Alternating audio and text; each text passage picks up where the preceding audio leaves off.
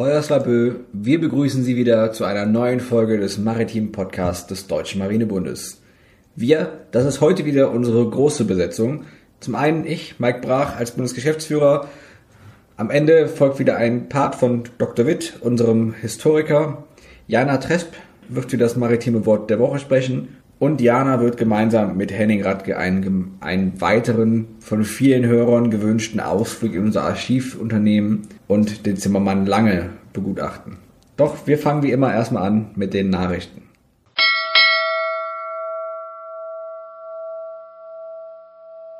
News. Bewegte Zeiten für die Werftindustrie. Infolge der Corona-Pandemie haben zahlreiche Werften in Deutschland einen Stellenabbau angekündigt. Die schlechten Nachrichten in den Zeitungen sammeln sich die letzten Tage und Wochen. So wurde angekündigt, dass zum Beispiel bei German Naval Yards bis zu 200 der derzeit 500 Stellen betroffen sein könnten.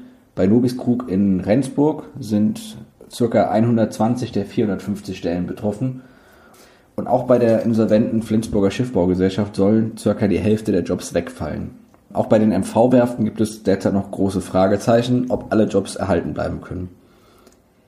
Insgesamt arbeiten in Deutschland derzeit noch ca. 90.000 Menschen im Schiffbau. Wenn man diese Zahlen nun mit dem letzten Jahr vergleicht, an dem es noch 103.000 waren, sieht man, dass bereits jetzt ein Arbeitsplatzverlust von 13.000 Stellen vorhanden ist. Nur noch knapp 25.000 Menschen arbeiten in den Werften direkt, der Rest arbeitet für Zulieferbetriebe. Doch die Bewegung zeigt sich auch in anderen Bereichen. So haben bereits vor Monaten German Naval Yards und Lürsen ihre Fusion angekündigt, wodurch ein großer international wettbewerbsfähiger Konzern entsteht, dem unter anderem die traditionsreichen Werften Blum und Voss in Hamburg und die Peene Werft in Wolgast angehören werden. Aktuell geben die Korvetten der Marine auch wieder einen heißen Gesprächsstoff. Während sich das zweite Los von fünf Korvetten des Typs K130 derzeit durch Lürsen, TKMS und German Naval Yards im Bau befinden, stellt sich die Frage, was mit den ersten fünf Korvetten dieses Typs geschieht. Nach 15 Jahren im Dienst müssen gewisse Teile der Schiffe eigentlich überholt werden. Jetzt haben jedoch die Untersuchungen des Bundesministeriums der Verteidigung ergeben, dass eine Reparatur der ersten fünf Einheiten fast genauso teuer wäre wie der Bau neuer Einheiten. Von daher ist nun zwischen den Politikern ein Streit über die Prioritäten entbrannt, da die Marine zusätzlich dringend neue Tanker, Flottendienstboote sowie weitere U-Boot-Einheiten benötigt. Bei der deutschen Marine ist die Frage, ob ein Neubau der Schiffe oder Überholung der ersten des ersten Los nicht die entscheidende Frage, sondern die Quantität der Flotte. Der Inspekteur der Marine, Admiral Krause, machte hierzu deutlich, die Marine ist in den vergangenen Jahren in Einsätzen hochgefordert worden. Zugleich haben wir derzeit die kleinste Flotte, die wir seit Bestehen der Bundesrepublik Deutschland jeweils gehabt haben. Deshalb benötigen wir zehn baugleiche Korvetten Klasse K130 für die deutsche Marine. Nun zu einer weiteren Meldung aus einem ganz anderen Bereich. Denn Seeotterschutz könnte die Folgen des Klimawandels abmildern. Zumindest berichtet das Science Magazin, dass durch die Bestandsschrumpfung von Seeottern vor den Aleuten, das ist eine Inselgruppe vor Alaska in den USA, also dass durch die Bestandsschrumpfung von Seeottern seit den 1990er Jahren sich der Klimawandel besonders stark auf die dort verbreiteten Kalkalgenriffe auswirkt. Äh, große Seetangwälder, die auch von Kalkalgen gebildeten Riffen wachsen, sind eigentlich charakteristisch für Ökosysteme vor der Inselgruppe. Doch diese Kalkriffe könnten schon in naher Zukunft verschwunden sein. Ein natürlicher Fressfeind der Algen sind die Seeigel. Diese wiederum stehen auf dem Speiseplan von Seeottern. Und hier schließt sich der Kreis. Denn deren Bestand ist schon in den 90er Jahren so weit geschrumpft, dass sie ihre Funktion als Räuber im Ökosystem nicht mehr erfüllen konnten. Infolgedessen ist damals die Zahl der Seeigel explodiert und sie haben angefangen, das Erscheinungsbild des Küstenökosystems so stark zu verändern, dass es selbst für den Menschen es sichtbar war. Zuerst haben sich die dichten Seetangwälder deutlich gesichtet jetzt greifen sie deren Grundlagen, die Kalkalgenriffe, an. Äh, die Alge produziert ein Skelett aus Kalk, das sie eigentlich vor Fressfeinden schützt. Doch die Seeigel bohren sich durch diese äh, Schutzschicht hindurch, ein Prozess, der aufgrund des Klimawandels sogar noch einfacher geworden ist. Zitat Die Erwärmung und Versorgung der Ozeane erschwert kalkbildenden Organismen die Produktion ihrer Schale, in diesem Fall des Schutzskeletts, sagt Douglas Rescher. Die Schlüsselart Cladromorphom nerostratum ist nun sehr anfällig für die Beweidung durch Seeigel. Gleichzeitig hat die Zahl der Seeigel stark zugenommen. Das ist eine verheerende Kombination. Zitat Ende. Schon einmal, als der Seeotter im 18. und 19. Jahrhundert wegen seines Fells fast bis zur Ausrottung gejagt wurde, vermehrten sich die Seeigel von Aleuten massiv. Damals konnten sich die Riffe aber behaupten. Rasher weiterhin. Inzwischen hat sich die Situation jedoch dramatisch verändert. Unsere Studie zeigt, dass der Seeigelfraß an den Riffen in den letzten Jahren aufgrund der sich abzeichnenden Auswirkungen des Klimawandels viel gefährlicher ist. Zitat Ende. Da die Alge jedes Jahr eine neue Schicht zu ihrem Skelett hinzufügt, bildet sie, also, äh, bildet sie Wachstumsbänder, ähnlich wie die Jahresringe bei Bäumen. Diese Bänder archivieren auch, ob und wie massiv Seeigel in dem Jahr geweidet haben. So konnte das Team auch die Vergangenheit des Ökosystems rekonstruieren und dabei zeigte sich, dass die Beweidungsraten in jüngster Zeit in Verbindung mit steigenden Meereswassertemperaturen zunehmen. Die Proben von Kalkalgen wurden mit Hilfe der Uran-Thorium-Methode am Geomar Kiel datiert um so eine eindeutige Chronologie der Riffentwicklung zu erhalten. Der Physiker Dr. Jan Fietzke vom Geomar sagt dazu folgendes. So umfassende Ökosystemrekonstruktionen wie in diesem Fall sind nur möglich, wenn viele verschiedene Disziplinen und Analysemethoden zusammenkommen. Wir arbeiten schon viele Jahre mit den Kolleginnen und Kollegen in den USA und Kanada zusammen.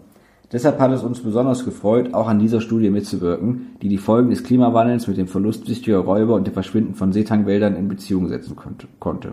Auf den Klimawandel kommt auch Dr. Rescher noch einmal zu sprechen.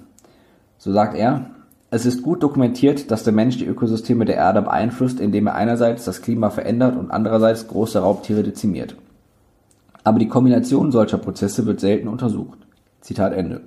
Die Entdeckung dieses Zusammenspiels zwischen Raubtieren und Klimawandel gibt aber auch Anlass zur Hoffnung. Wir wissen zwar, dass die direkte Anstrengung gegen die fortschreitende Erwerbung und Ozeanversauerung die wichtigsten Maßnahmen sind, um den Klimawandel und auch seine Auswirkungen auf globaler Ebene einzudämmen.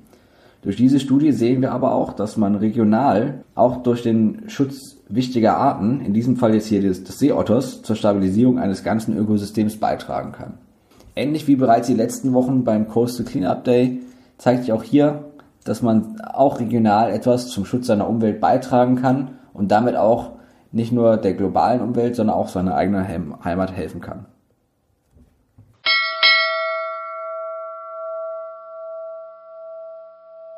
Beim heutigen maritimen Wort der Woche handelt es sich um das Schlitzohr.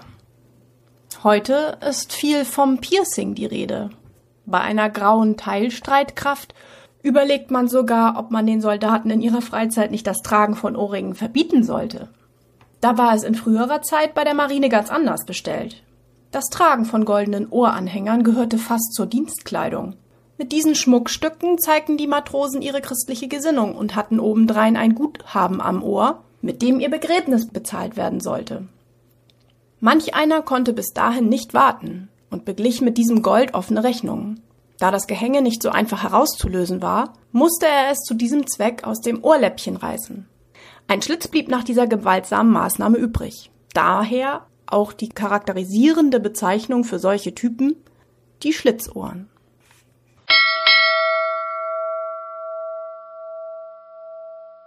Ja, und ich leite gleich über zu Henning Radke, denn entgegen aller Vorausschauen hat er sich doch nochmal mit dem Zimmermann lange beschäftigt, beziehungsweise kommt gar nicht los von ihm. Denn, wir alle nicht, wir alle nicht. ja, denn es ist wirklich, ähm, es ist wirklich beeindruckend, kann man nicht anders sagen. Der Mann hat 20 Jahre lang Tagebuch geschrieben und das ist wirklich ein Schatz. Und deswegen, ähm, wie gesagt, äh, entgegen unserer Ankündigung, dass wir alle, nach allen guten Dingen derer drei sind, ähm, uns einem neuen Thema widmen, haben wir ihn noch mal, wir geben ihm noch mal Raum. Ähm, und jetzt kommt nämlich noch mal eine richtig tolle Passage. Henning, wie geht's weiter? Ja, wir sind alle gespannt, wie es weitergeht. Wir erinnern uns, Zuletzt hat er an den Gefechten mit den Boxern in äh, Asien teilgenommen und hat sehr eindrucksvoll geschildert, wie das dort alles vonstatten ging. Es gab Verletzte, es gab Tote. Es war eine, eine sehr intensive Zeit. Und äh, nun war er zuletzt zurück auf dem Schiff Kaiserin Augusta, weil seine Gefion, die war gerade woanders unterwegs, war quasi nicht verfügbar.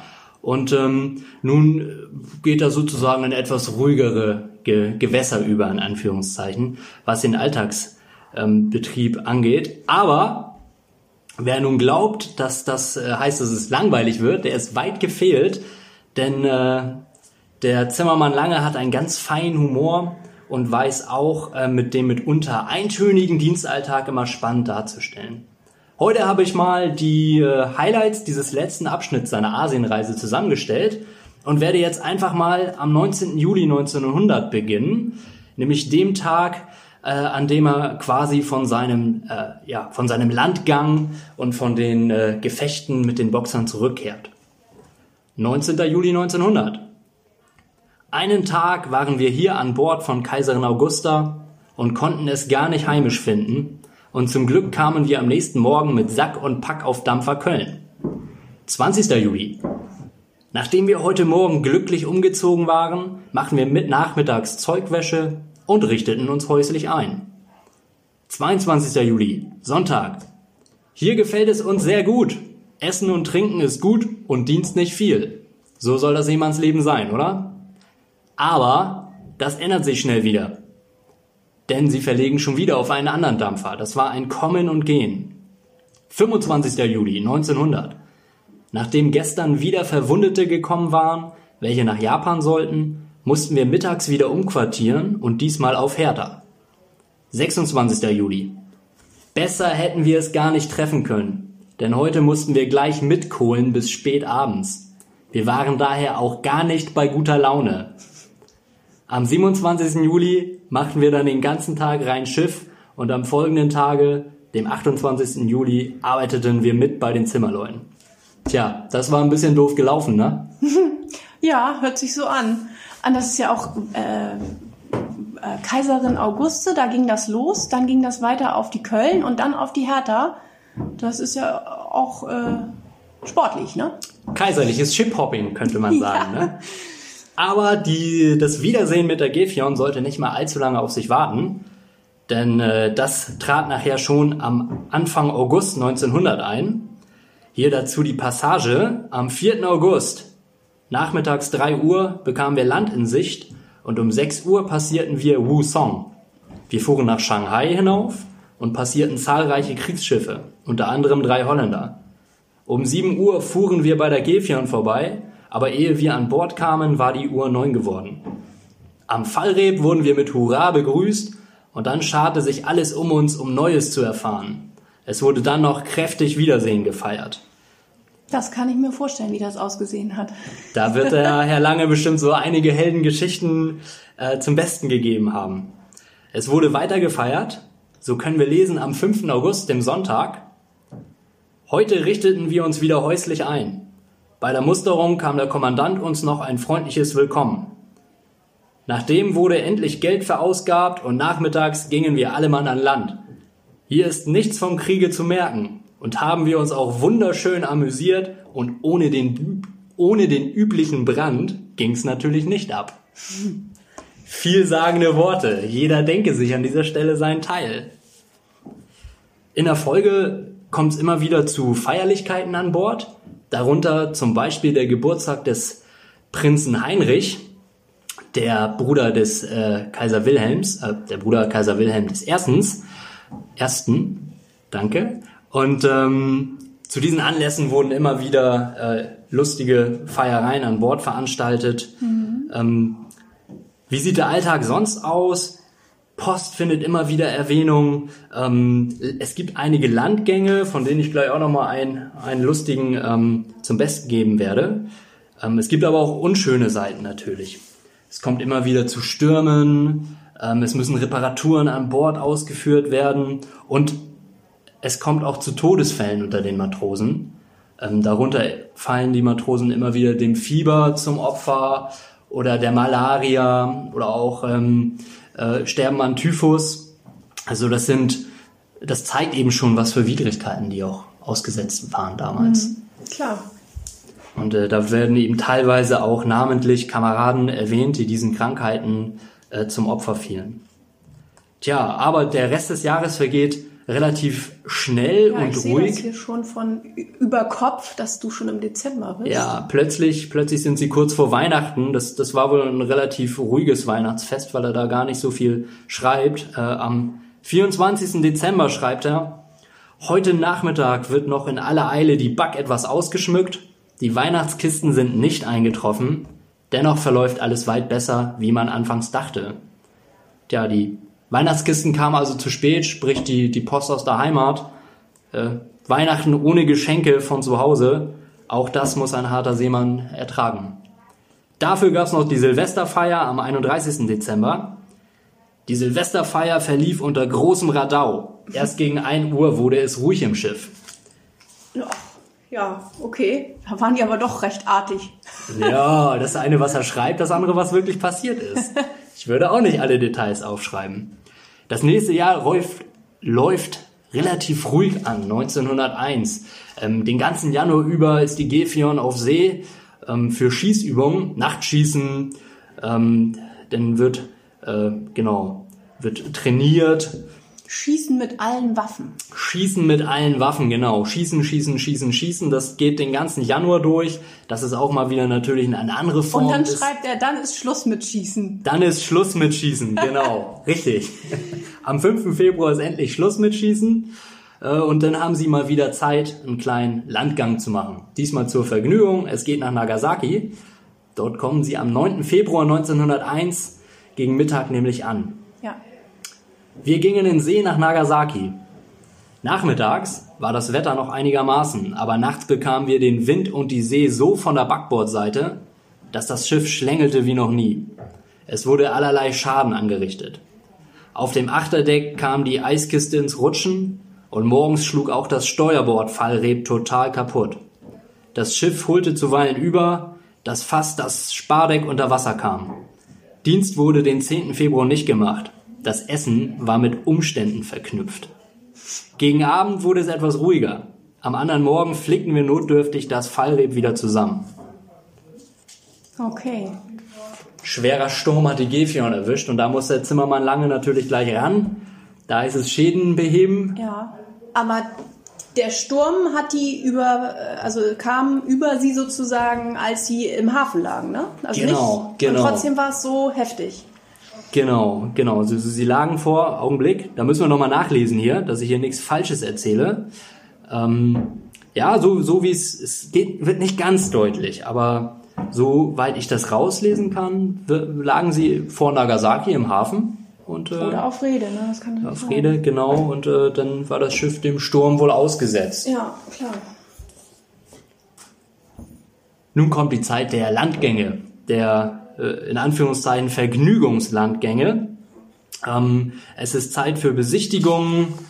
Ähm, es kann mal wieder ein Bierchen getrunken werden. Ich möchte einmal kurz einen Abschnitt vorlesen aus dem vom 18. März. Da besuchen Sie die äh, Stadt Mogi, ein- machen dort einen Ausflug hin.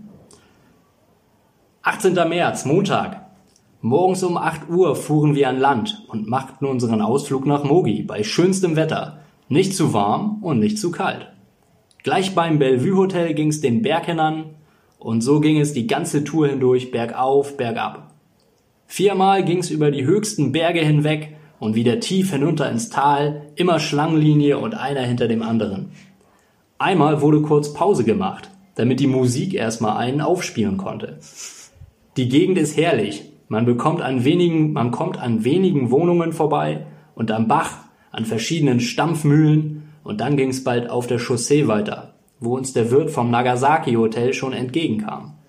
Mit Musik ging's in Mogi hinein, noch eine ziemliche Strecke durch enge Straßen. Um halb elf waren wir im Hotel und stärkten uns gleich mit einer Flasche Bier. Mogi liegt an einer kleinen, freundlichen Bucht mit großartiger Aussicht aufs Meer. Zum Mittag gab's noch eine Flasche Bier und auch noch etwas zu essen. Dann wurden Jugendspiele veranstaltet und um 4 Uhr traten wir auf der Chaussee den Rückweg an.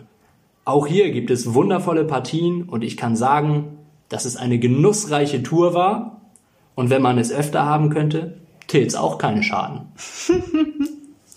Schöner dann- Ausflug. Ja, und dann ist auch super schön zu lesen. 24. März, Sonntag, ganzen Tag Urlaub. Ziemlich langweilig.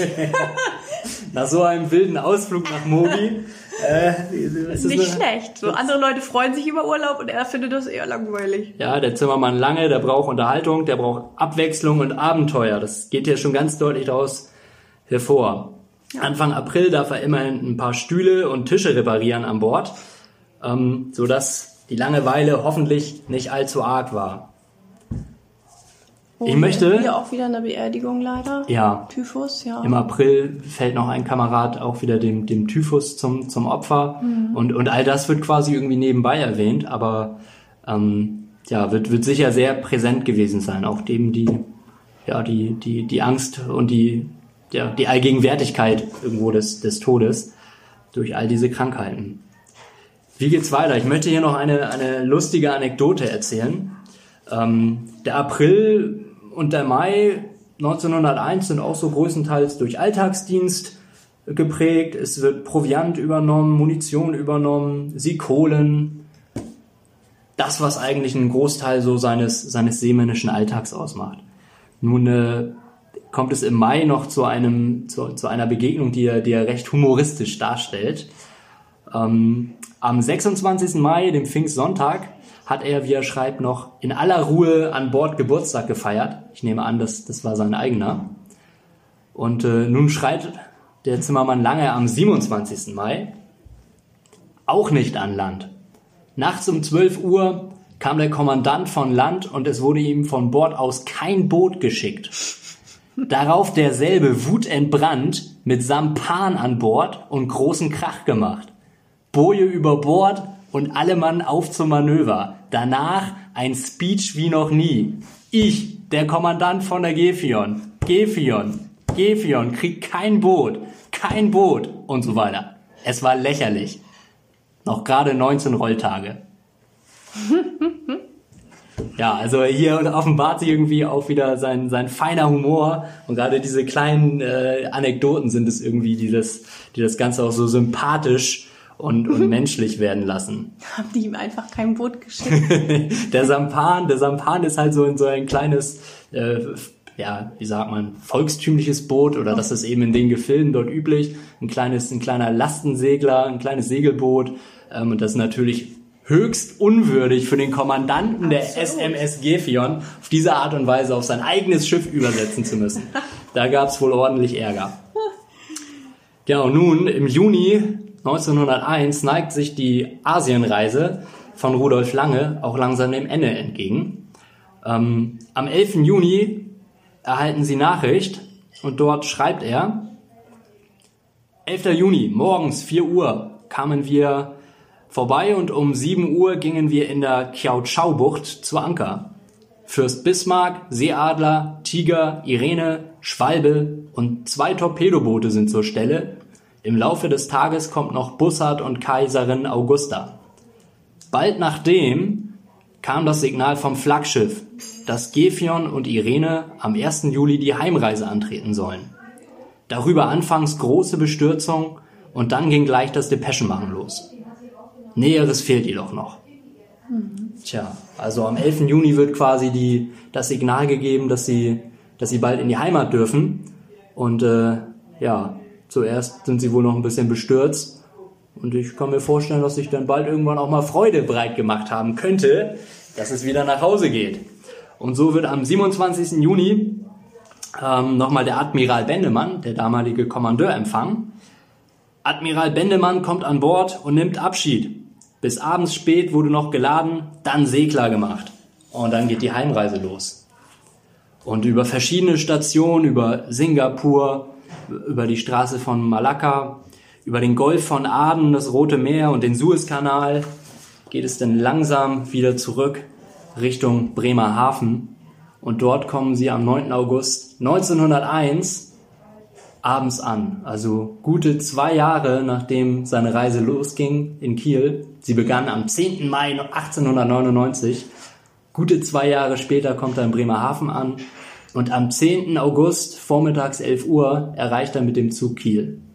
Sein letzter Tagebucheintrag für, ja quasi für den Abschluss dieser Reise am 10. August. Morgens zur rechten Zeit mit kleinen Dampfern an Land bei den Lloyd-Hallen.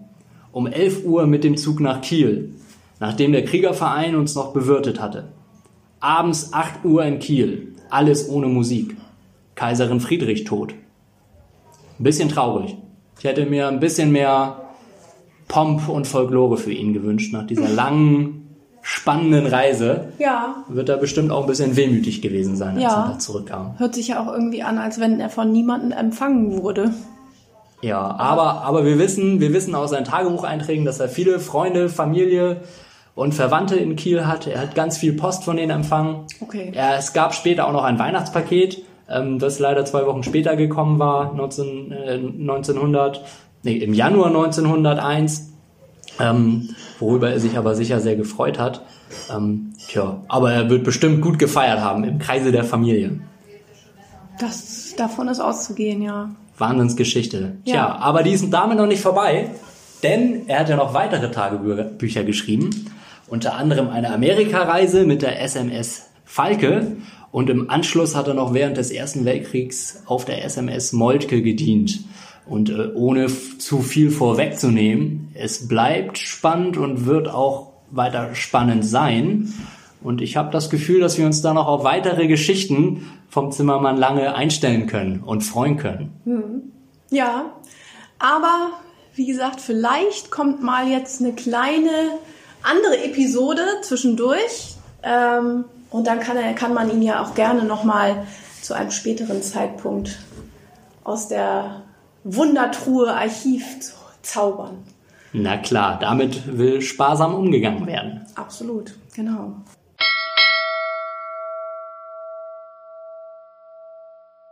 Die Jeune Coll. In den 1870er Jahren sorgt der französische Admiral Théophile Aube mit einer radikalen Neukonzeption des Seekriegs für internationales Aufsehen.